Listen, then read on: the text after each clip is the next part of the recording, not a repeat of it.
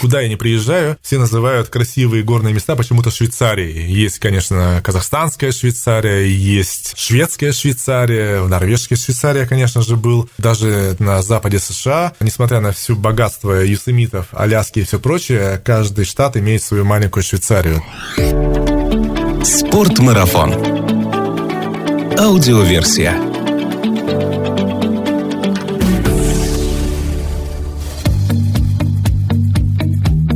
Всем привет! Это «Спортмарафон» аудиоверсия. В этом подкасте мы немного говорим о спорте, но много об активном отдыхе, спортивных увлечениях, путешествиях, приключениях и снаряжении для всего этого. Выбрать и приобрести это снаряжение вы можете в нашем магазине. Меня зовут Артур Ахметов, и если вам нравится наш подкаст, расскажите о нем друзьям, так вы поможете нам сделать аутдор популярнее, а значит в нашей стране станет еще больше людей, ведущих здоровый и полезный образ жизни. Совсем недавно на нашем канале вышел выпуск, в котором мы говорим говорили про горнолыжные курорты в Альпах. Сегодня у нас будет возможность взглянуть на другую сторону Альп, узнать о летних и зимних активностях там. У меня в гостях Игорь Ивашура, инструктор по альпинизму, горный гид, родом из Казахстана, но уже более 20 лет живет и работает в Альпах, и большинству русскоязычных альпинистов знаком под ником Гаген. Игорь, привет! Добрый день, Артур.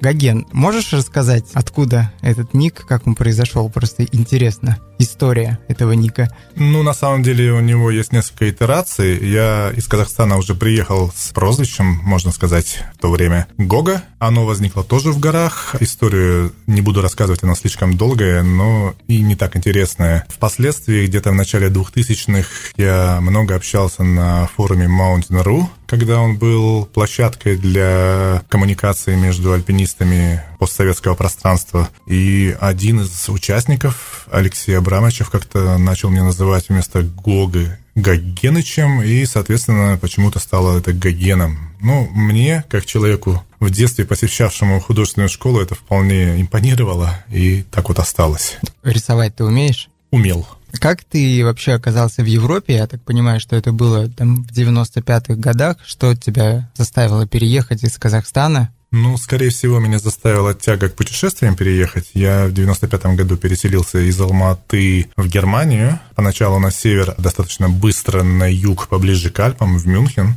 в котором я провел порядка 15-16 лет, а последние 5 лет я совсем уж переселился в горы и живу в сердце Альп, в восточном сердце Альп, в городе Арка, недалеко от озера Гарда. Получается, ты из одних гор переехал к другим горам. Да, получается так. И короткая пауза между этими переездами, которую я провел на севере Германии в абсолютно плоской местности, это, наверное, был самый тяжелый период моей жизни за вычетом армии во Владивостоке, да. Помнишь ли ты те впечатления свои, когда ты вот переехал из Алматы, уже оказался в Европе у других гор? Чем они отличались, например, для тебя? Насколько была ощутима разница гор, которые были там, и гор, к которым ты переехал? Ты знаешь, Артур, самое главное отличие и для меня, наверное, самое потрясающее впечатление произвела доступность этих гор в том смысле, что коэффициент труда и временных затрат на то, чтобы оказаться на каком-нибудь потрясающе сложном, интересном, протяженном маршруте, была вне всякой конкуренции с тем, что я знал до сих пор. До переезда любая стена, любой маршрут обуславливался многодневным подъездом, подходом, ну, если это были не домашние горы около Алматы, и таким же многодневным отъездом по сути, это все были экспедиции. От микроэкспедиций до больших экспедиций. Не дешевые. Другое дело то, что не мы тогда за это платили. Но очень продолжительные и затратные в логистическом понимании. Не знаю, уместен ли вопрос, а вообще причина, по которой ты переехал в Европу, это желание просто посмотреть другие горы или? По сути, у меня просто открыло окно возможностей, которое я использовал. Сейчас часто ли удается побывать в России, может быть, на постсоветском пространстве? В Москве я бываю регулярно, где-то раз в год, наверное, а на постсоветском пространстве меньше. По простой причине я путешествую только в горы. Ну, так получается в связи с моими интересами приватными, личными, в связи с моей профессией. Горы на постсоветском пространстве мне достаточно знакомы. Гор вне этого пространства такое большое количество, что, наверное, не хватит одной жизни, чтобы их все посетить, поэтому я путешествую скорее туда, где я никогда не был. Из тех гор, которые тебе на сегодняшний день удалось посетить, какие произвели наибольшее впечатление?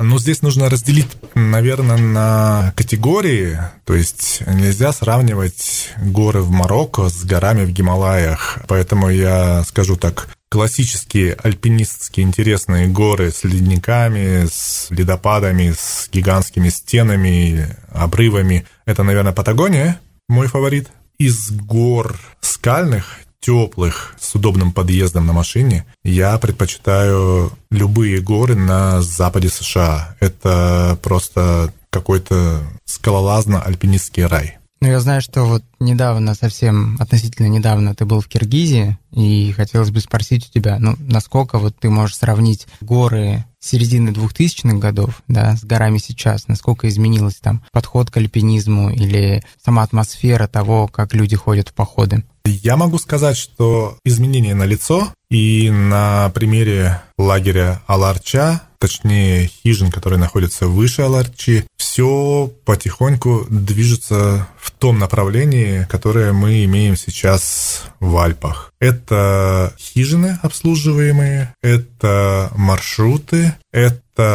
сервисные услуги, как индивидуальные, так и клубные. Не надо понимать это как работу гидов, это надо понимать как работу всех тех людей, которые обслуживают всю эту инфраструктуру, потому что любой повар на любом приюте, любой носильщик, приносящий туда продукты, это все люди, которые создают нам возможности комфортно и удобно проводить время в горах. То, что в Альпах развивается последние несколько сотен лет, у нас развивается несколько десятков лет. Впереди у ребят большая дорога, но вот конкретно по Киргизии, по Аларче я могу сказать, что они находятся на совершенно потрясающем подъеме, и поставив себе достаточно высокую планку, опираясь на опыт там, той же самой Швейцарии, они эту планку очень хорошо поддерживают, и у меня возникли только позитивные эмоции от увиденного. Это радует, что и, можно сказать, на нашем пространстве культура приходит, люди стараются развиваться в этом направлении. В целом, вот ты сказал, что в Альпах занимаются альпинизмом и горными походами больше двух сотен лет, правильно я тебя услышал? Можно ли сказать, что это старейшая в мире культура горная культура, не знаю, как это правильно назвать. Ну да, это, в общем-то, старейшая в мире культура проведения активного отдыха на природе. Из Альп, скажем так, все пошло, именно поэтому называется альпинизм, а не кавкаизм или андинизм или что угодно там. Хотя есть свои там андинисты, я знаю даже некоторых, которые гордо это имя носят. А само название Альпы от чего происходит? Есть несколько версий. Одна из самых правдоподобных от немецкого «Альп», Альп – это луг, пастбище, горное пастбище. То есть то, что мы в русскоязычном пространстве называем географическим определением альпийские луга, это, собственно, Альпы по-немецки. Ну и вот от Альпы, от Альп пошло название обобщающее Альпы. Но вот по твоему мнению, что точно есть в альпийской культуре провождения времени в горах, чего пока еще нет у нас? Я думаю, что в первую очередь есть очень трепетное отношение к природе. И это трепетное отношение, оно возведено, ну, я бы сказал, практически в религию. И никому в голову не придет мусорить в горах или, там, не знаю, справлять свои нужды первой необходимости около тропы. То есть все стараются как-то соответствовать красоте, чистоте и первозданности окружающего пейзажа. Хотя надо сказать, что так же, как и в других горах, встречаются места или люди, которые, скажем так, не очень придерживаются этих правил. Это аборигены или приезжие люди? Даже немножко теряюсь, как ответить на этот вопрос. Скажем, у меня есть лично у меня такой наглядный пример, довольно шокирующий, который я встретил последние года, без прямой привязки к альпинизму, но в то же время происходящему в Альпах. Я свое свободное время, свое хобби провожу в прыжках со скал, и есть один очень известный такой надо отметить, что в Вингсьюте ты это да, делаешь, а то да. люди сейчас подумают, что ну... ты просто туда. Нет, и так, и эдак, но это не важно. Я, в общем, собственно, хотел рассказать о том, что есть известное место, где происходит основное практикования этой дисциплины Монте-Брента в долине Сарки, недалеко от того места, где я живу. Ну и вот у нас там возникают перманентные дискуссии с ребятами о том, что не надо, пожалуйста, мочиться здесь, там, где мы переодеваем наше снаряжение, не надо бросать бутылки пустые из-под воды, не надо курить и бросать здесь окурки. Казалось бы, что вроде все воспитанные и нормальные, но я коллекционировал в своих таких вот микродискуссиях представителей любых стран. Я и с американцами об этом говорил, и с шведами, и с французами. То есть, скорее всего, это зависит от внутренней культуры каждого отдельного индивидуума, совершенно неважно, где он вырос. Другое дело, что основная культура проведения времени на природе, она все же сопряжена с некой экологичностью, с чистотой и с попыткой не оставлять после себя следов-мусора. Сейчас ты все-таки больше времени проводишь в Альпах или в путешествиях по другим странам? К сожалению, так условно, я провожу больше времени в Альпах, хотя хотелось бы путешествовать чаще и больше. Но это не всегда зависит от меня. Все-таки моя работа — это сервисные услуги, это развлечения для моих гостей, поэтому мы ездим туда, куда хотят они, хотя я, конечно, имею некое влияние на их выбор. И если у меня есть выбор — предложить Шамани или Цермат или Челтен в Патагонии, конечно же, я предложу Челтен. Другое дело, что не каждый готов туда ехать, потому что это дорого, далеко, долго. Как раз хотел свой следующий вопрос задать тебе. Чем ты в итоге занимаешься в основном в Альпах, ну, кроме того, что иногда ругаешься с людьми, которые себя не очень хорошо ведут. Да, это... На разных языках, да, это мой, да, это мой недостаток основной. Я, к сожалению, достаточно конфликтен по своей сущности, и из-за этого, наверное, разные впечатления обо мне складывались у разных людей, но... Мы пока не поругались еще, смотри. Нет, да, нет, я на самом деле белый и пушистый. Так вот, я занимаюсь обучением людей альпинизму, я занимаюсь обучением людей скалолазанию, и я занимаюсь предоставлением услуг по сопровождению на альпинистских, фрирайдных, скитурных и прочих квалифицированных по сложности маршрутах в разных горах мира. Это одна сторона моей деятельности. Ну и, конечно же, основной сектор моих приложений усилий – это обучение студентов моих альпинизму в рамках клубной работы. В рамках клубной работы немецкого альп-клуба DAV с немецкими студентами на немецком языке, а также в рамках клубной работы с русскими студентами, которые являются членами нашего немецкого клуба и приезжают как из России, из Украины, из Казахстана,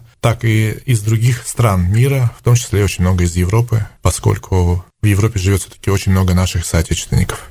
А когда ты говоришь клуб, ты что имеешь в виду? Это... Когда я говорю клуб, я имею в виду Deutsche Alpenverein, переводе на русский немецкий альпийский союз. Это клуб именно альпинистско-горный, ведущий свою историю с 1869 года когда он был основан, и насчитывающий сегодня более миллиона 180 тысяч членов этого альп-клуба, которые ежегодно платят взносы, которые занимаются активностью в той или иной степени, начиная от подписок на клубные журналы, заканчивая самыми экстремальными восхождениями в мире. Те же братья Хубер или Роберт Яспер или Инес Паперт, всем известные немецкоязычные альпинисты, они все члены этого альп-клуба в этот клуб попадают уже состоявшиеся альпинисты или туда может вступить новичок, и его именно обучат всему, что он должен уметь и знать как альпинист? В моменте в этот клуб может вступить любой желающий,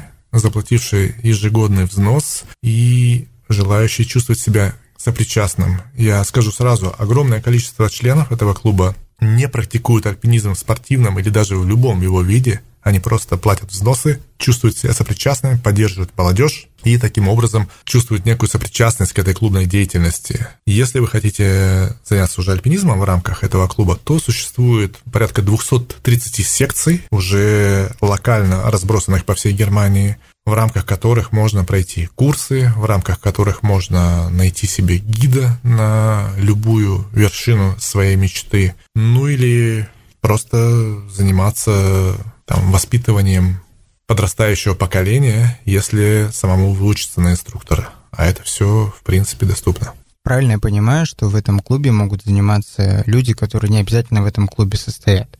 А нет, с этим сложнее. Есть, конечно, некое требование вступления в клуб, и на примере, допустим, нашей русской группе я могу сказать, что обучение впервые на первом курсе пробном можно пройти, не вступая в клуб, но на условиях клубного участия. То есть вы платите за участие ту цену, которую платят члены клуба. естественно, все мероприятия как правило, платные, если речь не идет о каких-то волонтерских проектах, а, скажем так, самых базовых мероприятиях, где группа единомышленников, придя в клуб, так радостно на все реагирует и готова выехать просто погулять в горы, конечно же, это ничего не стоит, и есть всегда волонтеры, которые вас туда сводят. Как только в мероприятиях появляется элемент риска, элемент обучения, элемент работы. Работа переходит в руки профессионалов, и, естественно, от квалификации профессионалов зависит дальнейшая там, структуризация обучения, уровни цен и темп, которым студент может развиваться до достаточно высокого уровня спортивной квалификации. Ты сам непосредственно преподаешь, обучаешь студентов? Да, я преподаю, я обучаю. Собственно, это моя работа. Это скажем так, вторая опора, если рассматривать мою профессиональную деятельность. Первое – это индивидуальные поездки, индивидуальное обслуживание в рамках гайдинга в Альпах или в вне европейских горах. И вторая опора – это моя клубная работа. У тебя есть какая-то специализация? У меня есть моя внутренняя специализация, хотя я должен сказать, что я, конечно, разноплановый специалист, и квалификации, по которым я имею допуск, они довольно широкие. Но лично я люблю теплые, длинные скальные маршруты в горах по всему миру. Юсемиты, Арка, Доломиты и прочие такие скальные районы. Студенты из каких стран самые сложные для тебя? Самые сложные студенты для меня — это немецкие студенты, которые в силу своего менталитета достаточно специфичные. Я сейчас не хочу вдаваться в подробности,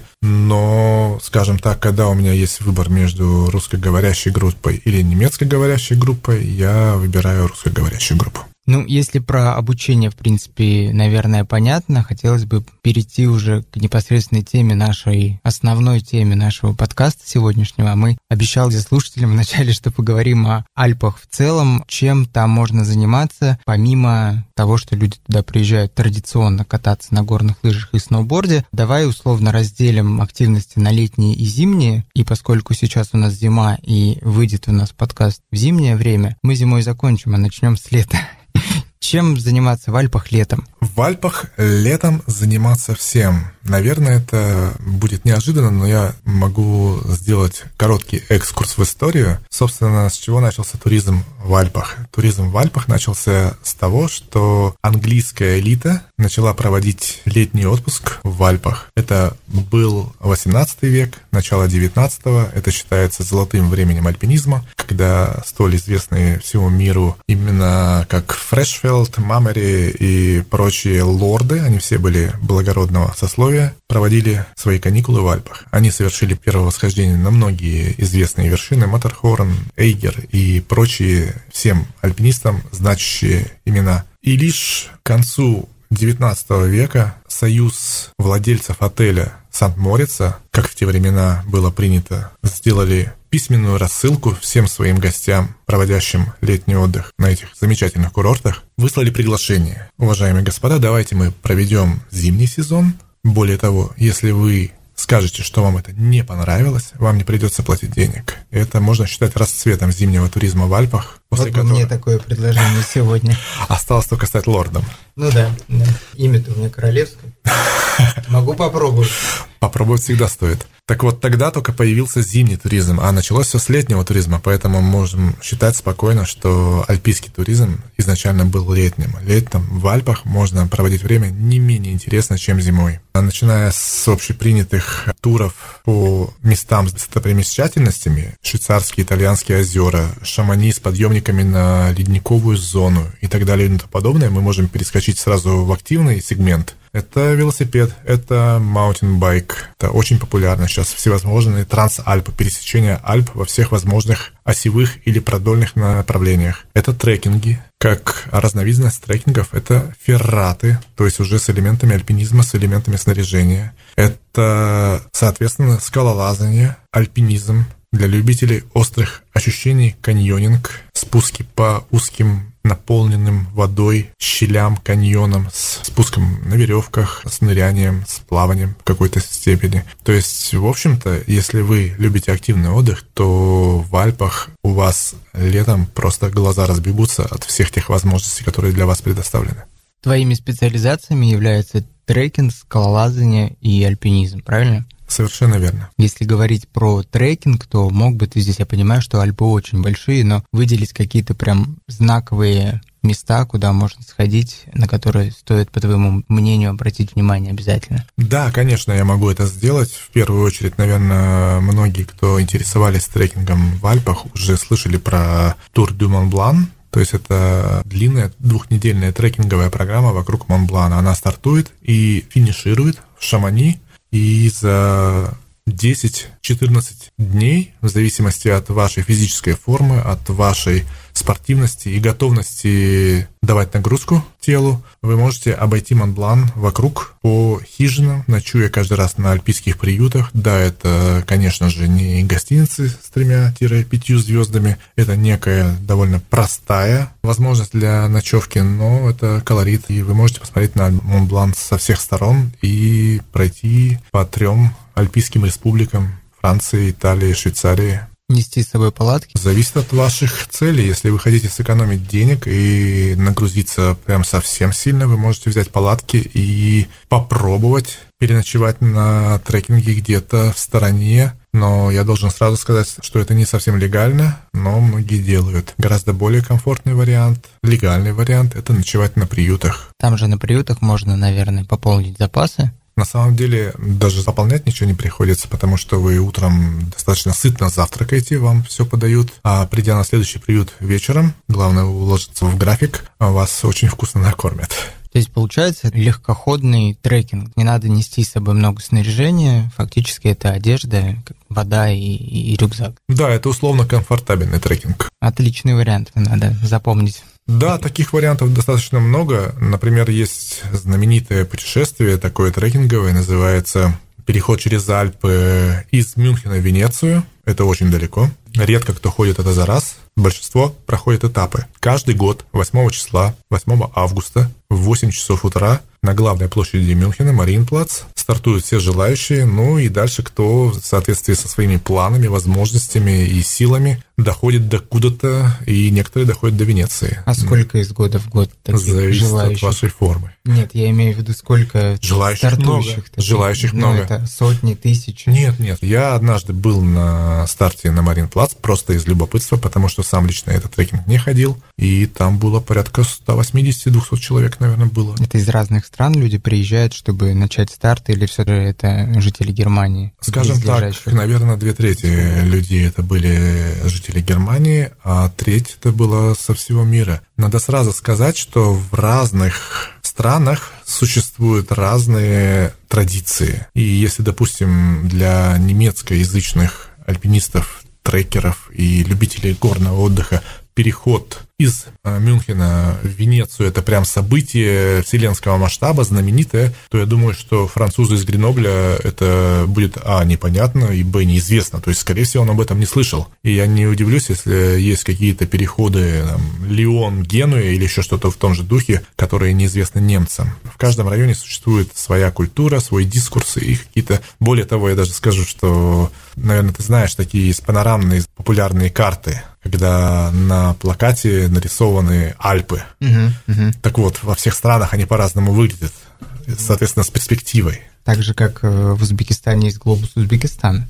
Ну да, а в Австралии карта мира перевернута вверх ногами. Да. А сколько протяженность получается этого маршрута из Мюнхена в Венецию? Ну, стандарт, например, некоторые горные агентства туристически предлагают это как продукт. А это 4 недели. Вы разбиваете весь маршрут на 4 этапа и проходите за 4 года ваш летний отпуск, который вы посвящаете, по одному этапу. Четыре этапа, четыре недели. Но есть некие рекорды, мне кажется, самые быстрые. Я вот сейчас боюсь соврать, я действительно не знаю, но что-то около 7 или 8 дней для таких продвинутых любителей таких дальних переходов. И я не удивлюсь, если какой-нибудь знаменитый скайраннер, типа Килиана Жарнета, пробежит это и за 3 дня, 4 дня. Сложно сказать. Не готов ответить. Еще маршруты по трекингу, чтобы добить уже до трех, еще какой бы ты мог выделить трекинг летом в Альпах? Я бы, наверное, выделил субъективно, с моей вот точки зрения, какой-нибудь из пяти высотных переходов через Доломиты. То есть есть пять маршрутов, которые стартуют на севере Доломит и пересекают весь этот чудеснейший горный массив, на мой взгляд, один из самых красивейших в мире, по разным ниткам маршрутов. И в зависимости от того, насколько они сложные, какие элементы они в себя включают, высотные, невысотные, ледовые, неледовые, прохождение попутных ферат, вы за неделю пересекаете весь массив. Сложный вопрос, наверное, будет сейчас, но все же не всегда на него люди отвечают. А твой любимый маршрут в Альпах? Ну, это действительно сложный вопрос. Хотелось бы больше времени, чтобы сконцентрироваться и сказать о моем любимом маршруте в Альпах. Но, наверное, я скажу, что это маршрут Камичи на Чимагранда ди Лавареда. Это 600-метровая нависающая скальная стена на эстетически совершенно безупречную вершину в Доломитовых Альпах. Ну, наверное, да. Этот ответ тебе первый пришел на ум? Ну, ты спросил, какой из э, маршрутов, э, а я для себя сказал внутренним голосом, который я ходил, потому что есть некоторые маршруты, которые я не ходил, которые бы я, наверное, тоже бы к этой категории причислил. Окей, если с трекингом все понятно, то что насчет скалолазания в Альпах? Ну, скалолазание в Альпах, по сути, это бесконечная тема, потому что горы состоят из скал, по скалам лазают, скалы оборудуют, поскольку культура лазания в Альпах очень распространена, то регионов, где можно практиковать скалолазание по оборудованным дорожкам, она бесконечная. И в зависимости от твоих предпочтений ты можешь выбрать район на любой вкус и цвет. А учитывая, что Альпы высокие, то и в любое время года можно найти место, где полазать. Вообще в целом скалолазание от альпинизма чем отличается? Скалолазание отличается от альпинизма в первую очередь длиной маршрутов. То есть классическое разделение дисциплин проходит по количеству веревок. Стандартный скалолазный маршрут – это одна веревка то есть один участок. Вы пришли пешком достаточно комфортно к началу маршрута с вашим страховщиком, пролезли одну веревку до разворотной станции, это верхняя точка маршрута, щелкнули веревку в нее, напарник вас спустил, вы в кавычках съехали вниз, и этим вы закончили маршрут. Другое дело, что этих маршрутов может быть много за день, Другое дело, что это может быть даже без веревки короткий маршрут болдеринг, Иногда скалолазание очень мягко перетекает в скальный альпинизм, когда веревка не одна, а три, пять. В общем, границу такую жесткую протянуть сложно, но классическое разделение как раз таки водные веревки. И все же понятно, что таких мест много в Альпах, где можно заняться скалолазанием, плавно перетекающим в альпинизм, но выделить какие-то объекты, может быть, самые популярные, может быть, самые интересные для тебя Можешь ли ты? Я, конечно, могу, но это будет прям такая отчаянная субъективщина. Я думаю, что... Ты гость нашего подкаста, ты имеешь на это право. Я думаю, что вот лично для меня очень интересные 4-5 районов. Если мы сейчас говорим об Альпах, потому что внеальпийские районы тоже часто очень интересные, местами даже интереснее, чем Альпы. Ну, я бы опять вернулся бы к Доломитам в первую очередь, потому что очень необычные камни и очень Тонкая эта граница, где скалолазание переходит в альпинизм, скальный альпинизм, или обратно из скального альпинизма скалолазание. Вторым бы я, наверное, назвал это Арко, где я живу. К сожалению, поскольку я не являюсь там прям вот скалолазом-скалолазом, во-первых, я не так сложно лазаю, как те люди, которые сейчас себя считают профессиональными скалолазами, то весь тот потенциал огромный арховских скальных дорожек я почти не использую, я занимаюсь только скальным альпинизмом, многоверевочным по высоким стенам. Но, тем не менее, я причислю это место, нельзя его обойти вниманием. Потом, наверное, кантон Чичино, швейцарский, где настолько красивые скалы, что сложно их обойти. Это гнейс, это очень красивые скалы. Ну и граниты в Шамани или в Бригалье. Это, опять-таки, Швейцария, но уже кантон Граубюнден. Вот в этих всех местах, которые ты перечислил, как происходит вообще занятие альпинизмом, скалолазанием? То есть нужно приезжать со своим снаряжением или его можно взять там в прокат? Насколько эти места с точки зрения инфраструктуры оборудованы?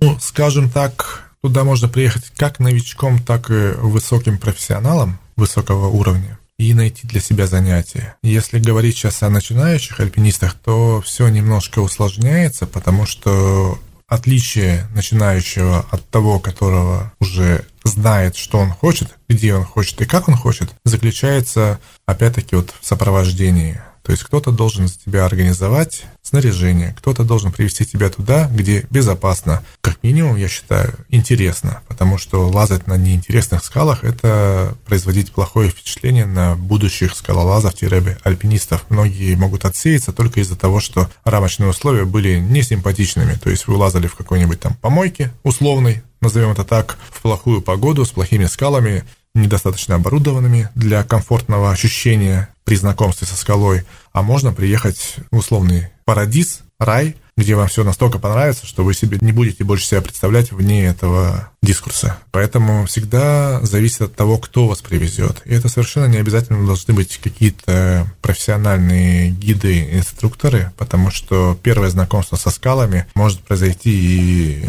самостоятельно, но вас должны туда направить. То есть вы должны приехать в правильное место. И уж если вы берете в руки веревку, вот тогда наступает момент X, когда нужно для себя решить, что да, мне это интересно, и это то время, когда следует определиться, как я буду учиться. Если говорить о летнем периоде, то это какое время года, с какого месяца по какое? Альпы очень разные. Если вы возьмете Арка или Тичино, или Гренобль в нижних уровнях, то это практически средиземноморский климат. Это тепло, и там можно лазать зимой. Если вы лазаете летом, то вам может показаться в этих перечисленных ранее регионах слишком жарко. Поэтому вы будете ехать повыше, вы поедете повыше, где прохладнее и комфортнее. Поэтому сложно сказать, где летом начинать. Всегда зависит от экспозиции массивов. У всех долин есть южная, северная экспозиция. На северной комфортнее летом, на южной комфортнее зимой или весной, осенью. Это такой сложный вопрос. Но классический летний сезон, если его очертить, наверное, с середины апреля по середину октября. Игорь, ну вот э, в Альпах есть три, наверное, знаковые вершины – Монблан, Матерхорн и Эйгер, на которые планируют зайти, наверное, все уважающие себя альпинисты. Скажи, когда лучше планировать походы в эти места и почему именно в это время лучше это делать? Ну, здесь мы оказываемся в высокогорной зоне, и летний сезон фактически сужается до двух с половиной месяцев. Грубо говоря, с середины июня уже можно, в соответствии с локальными условиями, которые следует мониторить, можно уже начинать восхождение. И к концу августа плюс-минус сезон заканчивается. В зависимости от вашей квалификации личной или от квалификации гида, которого вы наймете для того, чтобы он вас сопровождал в восхождении на эту вершину, сезон можно расширять вплоть до круглогодичного, но это уже совсем другие квалификации. А стандарт это, да, это от середины июня до конца августа. А тебе удалось на эти вершины забраться? Да, но нет. Грубо говоря, я, конечно же, был много раз и на Матерхорне, и на Эгере, но вот как-то с Монбланом у меня не сложилось, потому что я, ну, никогда не горел желанием подняться на Монблан. Что, наверное, странно довольно звучит. Ну, может быть, все впереди, может, после этого подкаста ты задумаешься, а почему действительно я на Монблане не был? А, да, действительно, почему я там не был? Ну вот. Надеюсь, в следующий раз, когда мы с тобой увидимся, ты скажешь, ну, я все-таки сходил. Хорошо там. От летних развлечений хочется перейти к зимним развлечениям, но мы исключаем сегодня из нашего подкаста именно классическое трассовое катание на горных лыжах, сноуборде, ну, не знаю, тюбингах, еще чем там занимаются в подготовленных склонах. Если говорить именно про активности в зимнее время в Альпах, то что можно выделить, чем там можно заниматься? Это очень хорошо, что мы выделяем в отдельную категорию горнолыжные трассы, потому что я по ним практически не катаюсь. Ну, во-первых, не люблю, во-вторых, боюсь, потому что объем опасностей мне там грозящих субъективно мне кажется довольно большим и неуправляемым. Когда я выхожу за трассы, я сам дозирую риск, я сам дозирую опасность, и я сам выбираю, что я делаю. И это мне нравится гораздо больше. Значит, мы говорим о фрирайде? Мы говорим о фрирайде, мы говорим о скитуре, ну и, соответственно, о не связанных с лыжами активностях, как э, ледолазание, снегоступинг, назовем это так, и прочее. Каждый приходящий ко мне в гости э, на подкаст, рассказывающий о фрирайде, называет место, где он занимается фрирайдом, Меккой. Да, потому что у нас там была Камчатка, Мекка фрирайда, Гудаури, Мекка фрирайда. Вот скажи, Альпы — это Мекка фрирайда? Мне нравятся эти обобщения. Можно я немножко в сторону уйду? Вот я путешествую очень много по всему миру в горах, и куда я не приезжаю, все называют красивые горные места почему-то Швейцарией. Есть, конечно, казахстанская Швейцария, есть шведская Швейцария, норвежская Швейцария, конечно же, был. И в Камчатка, кажд... опять же, русская Швейцария. Наверное, наверное. И да, и вот даже ты не поверишь, на западе США, несмотря на всю богатство юсемитов, Аляски и все прочее, каждый штат имеет свою маленькую Швейцарию. Так вот, я стараюсь не обобщать и не называть Меккой какой-то конкретный район. Я могу сказать, какой район мне больше всего нравится для фрирайда в Альпах. Их на самом деле всего три. Это в первую очередь Леграф во Франции. Он мне ужасно нравится своей первозданностью, своими возможностями, своими перепадами и техничностью маршрутов. Ну и не в последнюю очередь атмосферой, поскольку поселок скажем так, в туристическом плане совершенно не развита. Там всего одна маятниковая дорога, которая обслуживает ну, максимум там 500 человек в час. То есть это смешные совершенно значения для горнолыжного курорта во Франции.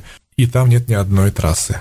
То есть там нет ратрака как класса. Там есть перепады полтора километра и нету трасс. И это, конечно, очень красиво, круто и интересно, соответствующий контингент. Сам поселок — это два двора, три кола, и всех, кто там катается, ты вечером видишь в местном барчике. Это такая камерная обстановка, очень круто. Мне это больше всего нравится. Второе, наверное, место по красоте — это Шамани. Хотя тут я должен немножко сделать дисклаймер.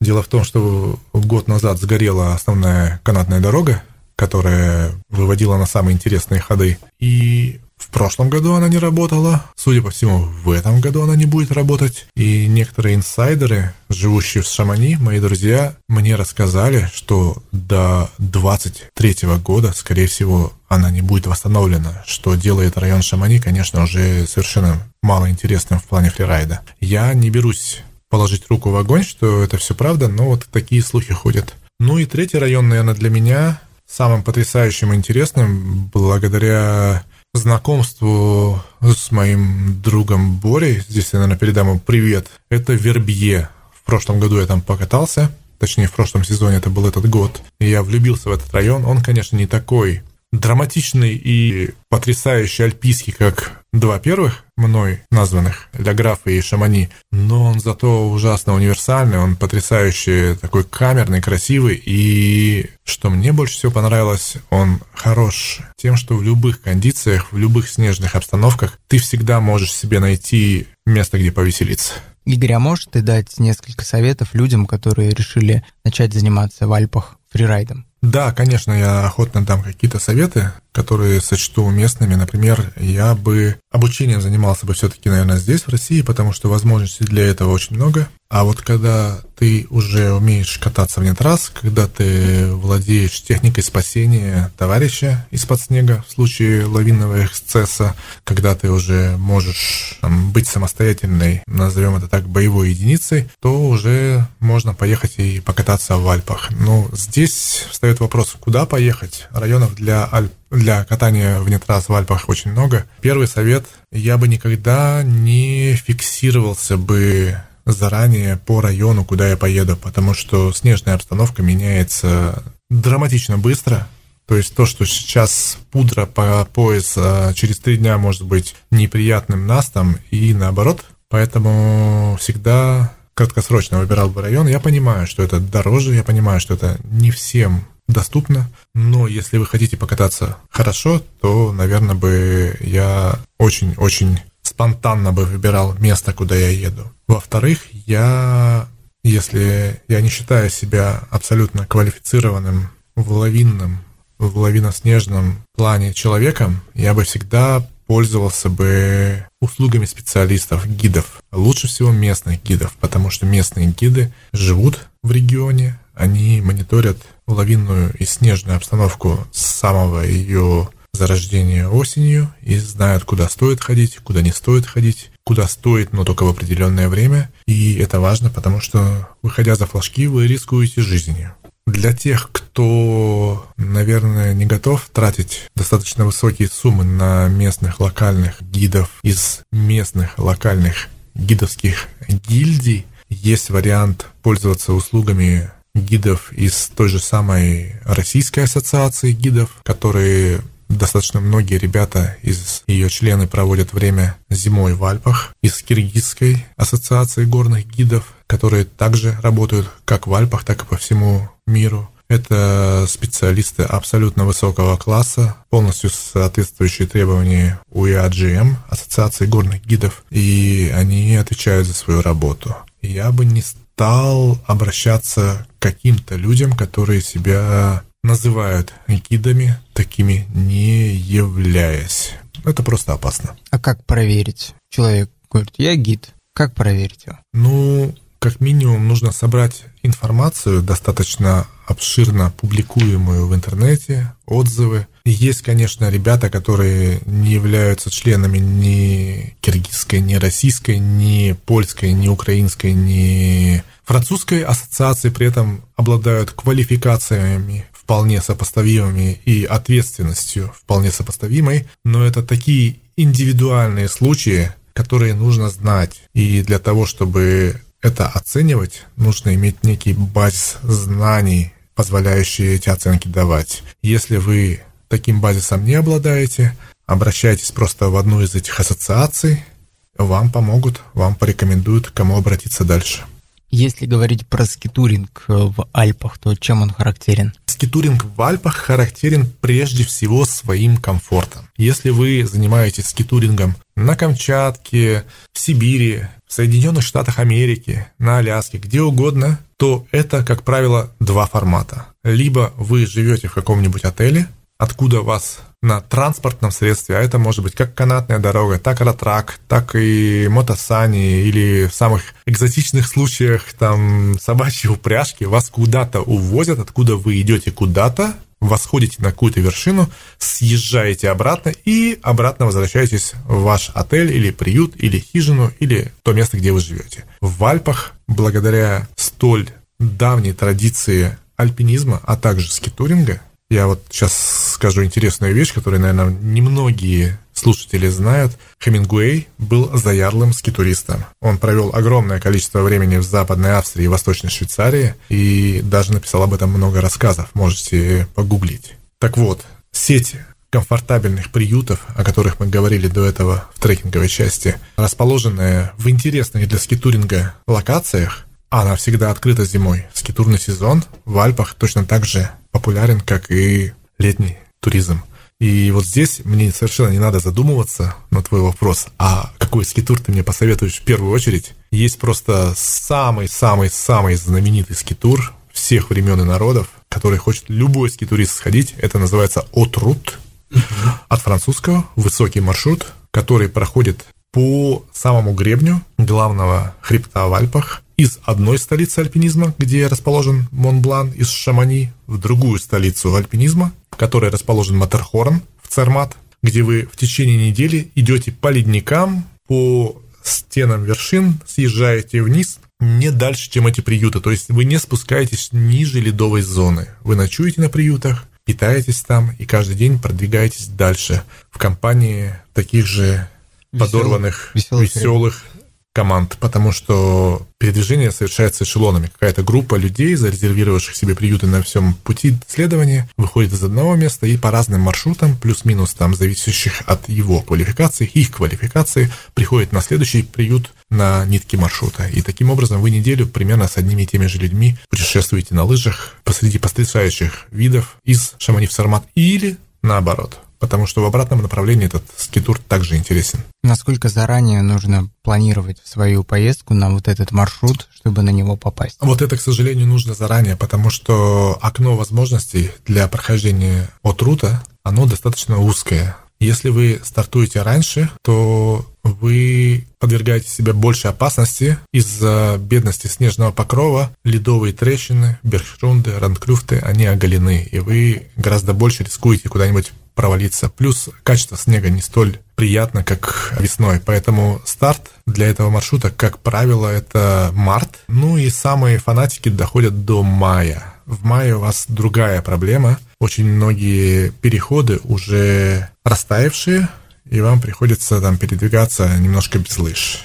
Ну и идеальное время для этого тура – это апрель. Это больше групповые туры, чем индивидуальные. Вообще не рекомендуется выходить за границы трасс одному, то есть как минимум два человека. Во-первых, это нужно для подстраховки. Если ты один где-то упал, просто потянул ногу, и это неудачное место не имеет покрытия сетью, и это неудачное время, никто больше не приехал, то ты там просто сгинешь, потому что ты не сможешь дать сигнал бедствия. Поэтому всегда нужно ходить вдвоем втроем. Сложнее становится, если ты оказываешься на ледниковом рельефе. Ледниковый рельеф опасен в первую очередь своими трещинами. И для того, чтобы вытащить напарника из трещины, куда он упал на веревке, потому что кататься по леднику без веревки – это риск. А необходима поддержка команды. Они должны быть связаны с тобой, и они должны уметь тебя вытаскивать. И все это обуславливает командный характер этого времяпрепровождения.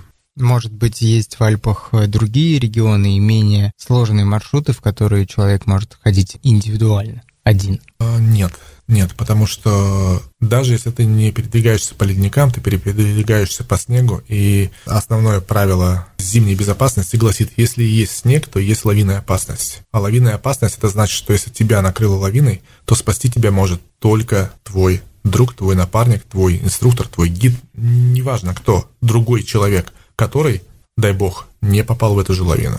Кроме от Рут, кроме этого маршрута, может быть, еще какие-то знаменитые маршруты? Прямо таких знаменитых вряд ли я смогу назвать. Я могу назвать массу маршрутов. Например, в Австрии это Фента-Рунде. Известный всем горнолыжникам курорт Зёльден является исходным пунктом для этого маршрута. И вы ходите неделю тоже по разным вершинам, по разным приютам вокруг и заканчиваете этот тур высшей точкой от Стальских Альп, вершина Вильшпицы и съезжаете обратно в Зёльден. Или, например, очень популярный маршрут в Тичино, в кантоне в Швейцарии, дю Солей, солнечный маршрут, который в отличие от предыдущих названных, пролегает не по обслуживаемым приютам, а по необслуживаемым. И это становится совсем интересно, потому что каждый третий день вы съезжаете куда-то в городок на перевале, где есть маленький магазинчик, где вы пополняете свой провиант, и опять уходите наверх, а ночуете вы на необслуживаемых хижинах, на которых, тем не менее, есть и нары, где можно поспать с одеялами, и печка с дровами или с газом плита, где вы можете приготовить себе простой ужин, сварить спагетти, налить до томатного соуса и быть хозяином отеля, как это принято говорить, с категорией тысяча звезд. Имеется в виду над головой. Который... А это вы сами себе домыслите. Хорошо. А, поскитурили. Если скитур надоел, чем еще можно заняться зимой в Альпах? Ну, скитур может надоесть только тем, кто умеет кататься на лыжах. Очень многие люди не умеют кататься на лыжах. Надоел, я сказал условно, конечно не, не надоест, да? Особенно если у Нет, тебя почему есть может, возможность. Может, когда ты проводишь на лыжах 50 дней зимой, то в какой-то момент хочется, наверное, их снять. Я скорее вывожу на другую тематику. Очень часто случается так, что в семье там папа и дети катаются, а мама не катается, или там дети катаются, а папа с мамой не катаются, а время провести в Альпах хочется. Почему-то очень часто эти люди считают, что кроме как апрески и там, съесть э, какую-нибудь свиную рульку, больше развлечений в Альпах не существует. Это неправильно. В Альпах существует огромное количество возможностей для нелыжного зимнего времяпрепровождения. Во многих регионах, которые, в общем, считают себя эталоном зимних курортов, расчищают целую сеть пешеходных дорожек где вы без какого-то снаряжения, просто тепло одевшись, взяв с собой термос и, может быть, перекус, можете провести целый день в компании своих друзей, родственников и насладиться умопомрачительными видами на окружающие вершины. И если вас тянет в неизведанное, то здесь для вас тоже открываются большие возможности, если вы попробуете походить на снегоступах. Единственная, наверное, оговорка, я бы все же посоветовал делать это первые разы с кем-нибудь, кто вас поведет безопасно, кто научит вас пользоваться лавинным маячком, лопатой зондом, потому что в горах как я уже говорил, если есть снег, есть лавинная опасность. И лавина, она не выбирает, на лыжах вы, без лыж вы. Она вообще не выбирает, она просто сходит там, где она сходит. И если вам вдруг не повезло, или вы оказались инициатором там ненужных нагрузок на снежный склон, и она сошла там, где вы были, то как бы результат на лицо. Пугаешь ты меня? Нет, я не пугаю, я предупреждаю. Предупрежден, значит вооружен. Я вообще хочу сказать, наверное, это лежит вот в менталитете нашем постсоветском. Это не признание правил, а признание их только после первого-второго прецедента. И если немец прежде чем пойти в горы, он купит весь комплект снаряжения по безопасности, лавинный датчик, щуп, лопату, научится на нескольких домашних курсах где-нибудь в районе сарая ими пользоваться, откапывать потенциальную жертву. Будет постоянно улучшать свой результат, пытаясь сделать это быстрее, то я очень часто сталкивался с тем, что наши люди говорят, а зачем, со мной это не случится. Это вот прям болезнь. Ты не поверишь, но в моей практике было несколько случаев, когда я исключал людей из групп, при учете того, что они оплатили не совсем дешевую цену, при учете того, что они прилетели совсем не, не из дешевыми соседей, билетами, не да? дешевыми билетами, я исключал их из группы, потому что они не то что не готовы были учиться, они принципиально не хотели, они говорили, мне это не нужно. Это было давно, с тех пор я оговариваю заранее, что ты либо должен уметь, либо ты должен приехать раньше и научиться этому. Слава богу, что сейчас в Москве, да в любых больших городах существуют лавинные школы, и можно легко через пять кликов в Гугле найти соответствующую школу или соответствующего человека, кто научит тебя всем этим пользоваться. Поэтому это важно. О важности этого говорит хотя бы то, что вот каждый раз, когда в этом подкасте мы говорим о какой-то лыжной снежной теме, каждый мой гость говорит о лавинной безопасности. И я говорю всегда, на нашем канале есть отдельный выпуск, который посвящен лавинной безопасности. Ищите и слушайте. Это курс лавинной безопасности от Макса Панкова. Я могу только присоединиться к этому мнению, и поскольку Макса я знаю как блестящего специалиста, одного из ведущих на направлении лавиноведения, только за. И ты не поверишь, просветительскую деятельность, ну или назовем ее просветительской деятельностью на русскоязычном пространстве, я веду тоже уже не первый десяток лет, и я искренне счастлив, что мы дожили до того времени, когда народ начал этим интересоваться, когда у народа появилось осознание необходимости обучения, необходимости пользования помощью специалистами, потому что 20 лет назад на замечание о том, куда вы идете без этого, это опасно, мне говорили, что танки грязи не боятся. Еще раз, бипер, щуп, лопата и желательно лавинный рюкзак. Поскольку АБС, ну так обобщающий термин для рюкзака, вещь это достаточно дорогая, я не буду говорить, что это необходимое снаряжение, это все-таки дополнительное снаряжение, я вернусь к этому вопросу. Но выходить на снежный склон зимой без лопаты, щупа и бипера а что еще важнее, без совершенно четких, отточенных знаний, как этим всем пользоваться, я бы не советовал. Я считаю, что это, так вот вербализируя, попробовать перейти через Садовое кольцо в час пик. Я раз Опасное попытался. Это мое одно из самых ярких впечатлений, и мне просто прям становится не по себе, когда я об этом вспоминаю. Хорошо, что ты сидишь сейчас передо мной. Целости Я больше Значит, так делать не буду. Но переход удался. Но каждый раз, когда я смотрю на Садовое кольцо, я вспоминаю об этом. Давай от вот этой серьезной темы лавинной безопасности, я думаю, все на самом деле осознают. Ну, люди, которые сознательно приходят в горы, они это осознают. Конечно, людям, оказавшимся в горах случайно, надо пожелать, чтобы они это тоже осознали. Но все-таки на чем-нибудь более веселом хотелось бы начинать, заканчивать наш сегодняшний подкаст. Есть еще такая тема зимняя, как ледолазание в Альпах. Мы о ней не поговорили. Угу. А где веселье? Веселье? Ну, лед в горах. Не знаю. Что там веселого в ледолазании в горах, в Альпах? Расскажи. Ну, как-то слово определение веселый мне с этим не сильно вяжется, потому что на самом деле ледолазание, на мой взгляд, это самое опасное из всех возможных деятельностей в Альпах. Это непредсказуемый совершенно материал лед. Это непредсказуемые риски во многом. Причем их совокупность, потому что если вы ходите на ледолазание не в таких, скажем так, домашних, в кавычках, условиях, а идете куда-то чуть дальше, чем полчаса от парковки, то вы, а, идете либо на снегоступах, либо на лыжах, и тем самым вы подвергаете себя всем тем опасностям, о которых мы говорили до этого. Потом вы лезете на замерзший каскад, который сам по себе очень хрупкий и непредсказуемый. И в конце всего этого действия, если все прошло замечательно, вы должны как-то вернуться обратно. Ни в одной из дисциплин альпинизма я не встречал так часто синяки, крови, порезы. Веселого мало, да. Веселого мало. Хотя, с другой стороны, что подразумевать под весельем? Ну, некоторые считают, что прыгать там с 20 этажа невысокого здания с парашютом тоже весело.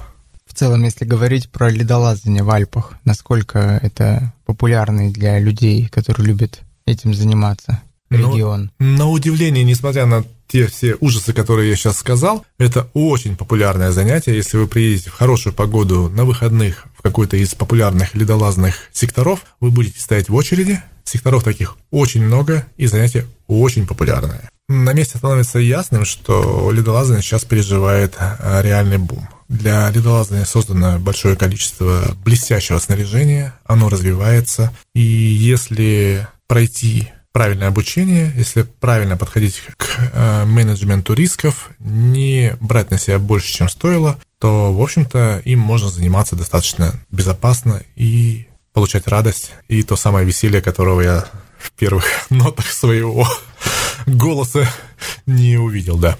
Не, ну все же вечером-то в Альпах весело после того, как полазил, спустился в приют или спустился к какому-то городу. Есть же где провести весело время. Ты знаешь, в этом плане, конечно, Альпы совершенно потрясающие, потому что вечером весь спектр курортной жизни для тебя открыт. И если ты любишь опрыски, можешь, в общем-то, и как ледолаз пойти туда, благо тебя никто не узнает как не лыжника не идентифицирует и примут свою радостную скачущую толпу. Можно просто пойти покушать или можно просто спокойно провести время. В этом как раз-таки замечательность Альп, ты в цивилизации. Ну, естественно, только для тех, кто это любит. Потому что я знаю очень многих людей, которые, наоборот, предпочитают палатку, одиночество и первозданность. Игорь, скоро Новый год, наверное, один из любимых праздников в России. Что бы ты мог пожелать нашим слушателям, слушателям нашего подкаста? Ну, я в первую очередь бы, наверное, пожелал безопасности, во второй раз тоже, в третий тоже. Ну а после этого впечатлений. Потому что мне кажется, что мы едем куда-то, лезем куда-то, совершаем что-то, в первую очередь из-за голода, о ярких, радостных и приятных впечатлениях. Спасибо тебе большое, что ты нашел время зайти к нам в студию, рассказать про Альпы. Я тебе хочу пожелать новых впечатлений, ярких тоже в новом году, ну и чтобы действительно снег, и не только снег в Альпах для тебя всегда был безопасен. Надеюсь, еще увидимся. Спасибо тебе тоже, а я хочу поблагодарить спортмарафон, потому что это вот такое приятное, радостное место. Я всегда нахожу время и с огромным удовольствием сюда захожу. Вы классные. Спасибо, мы стараемся.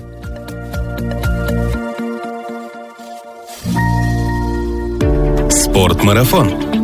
Аудиоверсия.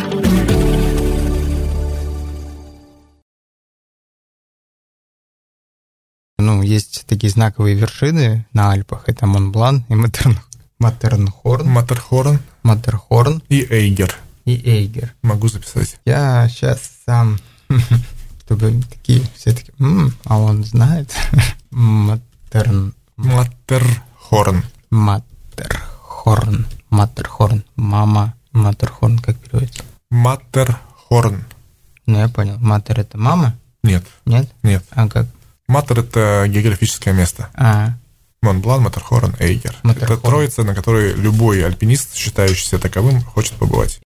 Справка из Википедии. Название Матерхорн произошло от немецких слов «матте», что переводится как «луг и пастбище» и обозначает большую заросшую травой долину у подножия вершины в ущелье Горнер, и «хорн», что переводится как «пик». Впервые такое название зафиксировано в 1682 году.